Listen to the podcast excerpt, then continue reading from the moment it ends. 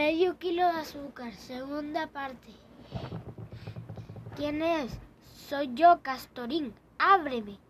Vaya, pensó el duende Jeromo, este me viene a devolver la harina. Pero Castorín le pidió un huevo, aunque fuese de paloma.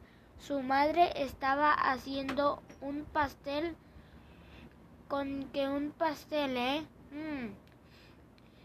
Por poco en lugar del huevo le da un garrotazo, pero entonces no podría recuperar nunca el kilo de harina prestado y le dio un, un huevo, pero era de gorrión.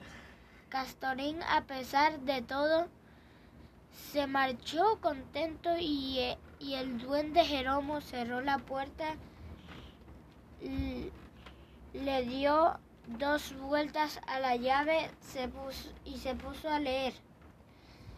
Al cabo de un rato volvieron a llamar, era Castorín de nuevo, ahora pedía una tacita de mermelada de frambuesa.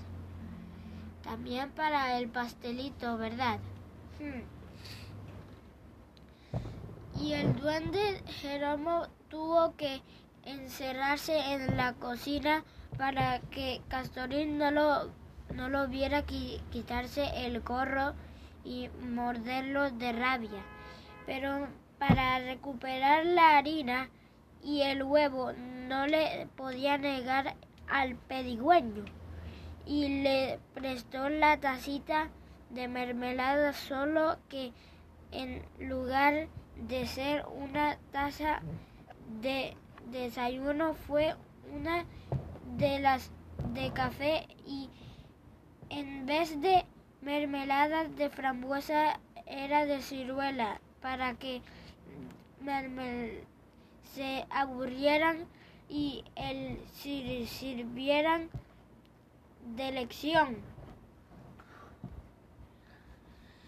Y Castorín se marchó tan contento y el duende Jeromo cerró la dando tres vueltas a la llave y se puso a leer y al cabo de unos instantes Castorín llamó una última vez. Necesitaban para el pastel medio kilo de azúcar.